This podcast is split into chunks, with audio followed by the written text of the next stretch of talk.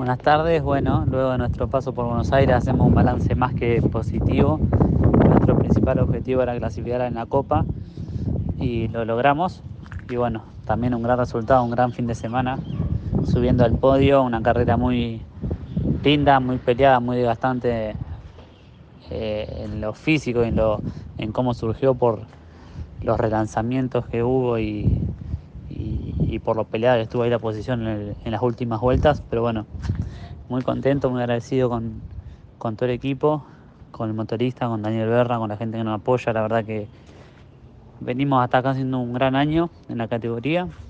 Dos podios en, eh, en esta etapa regular y bueno, ahora eh, con muchas ganas ya de arrancar el playoff y, y seguir creciendo como lo venimos haciendo. Les mando un abrazo grande a, todo el equipo, a Daniel Berra, a la gente que nos apoya y bueno, vamos por más en la, en la primera del playoff.